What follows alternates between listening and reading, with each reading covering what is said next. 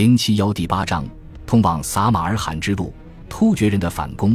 人们对于祝奈德的评价大多较为负面，诗人也对他进行了猛烈的抨击。你因战斗而悲泣哀鸣，身为统帅，你真该被大卸八块。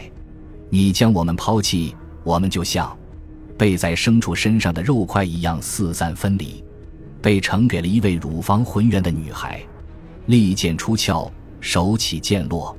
双臂被齐肘斩断，而你却如同女婴般缩在女人的帐篷里，丝毫不知战场情况。唯愿交战那天，你摔入深坑，在被干硬的泥巴活活埋葬。战争和他的子嗣戏弄你，就如雄鹰戏弄鹌鹑一般。你的心因恐惧而飞离战场，他盘桓彷徨，再不会回来。我厌恶你那双又大又亮的眼睛，和你的脸生在一副腐烂的身躯上。祝奈德，你生来不配做真正的阿拉伯人，你的先祖定然也鄙陋无光。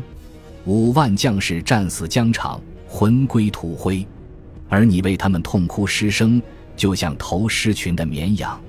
在这样尖刻的攻击下，没有谁还能保全自己的名誉，因此。祝奈德失去了作为将领的信誉，此后一直为此而羞愧不已。而同时，萨乌拉和他的将士们埋骨的战场，则被人笼罩上了一层殉道的神圣氛围。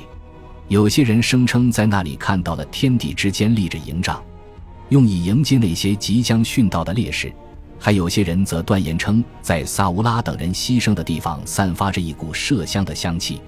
七百三十四年，祝奈德在任上去世后。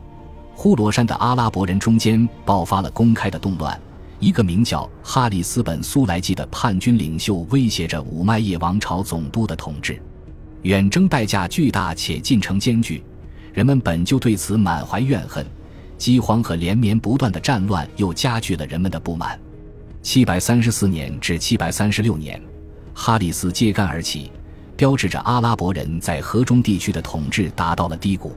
此时除结石外，似乎乌虎河以东阿拉伯人所控制的领土都已全部实现，而粟特王乌勒加似乎趁机恢复了他对粟特古都撒马尔罕的统治。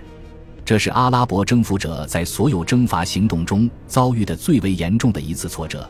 值得注意的是，在此不久前，欧洲境内的阿拉伯军于731年在普瓦捷战役中战败，但这两场失败之间存在着重大的差异。在西方。普瓦捷战役确实标志着阿拉伯征服的结束，但在东方，塔什塔卡拉恰山口战败后的动荡，仅仅标志着阿拉伯征服暂时遭遇了阻碍。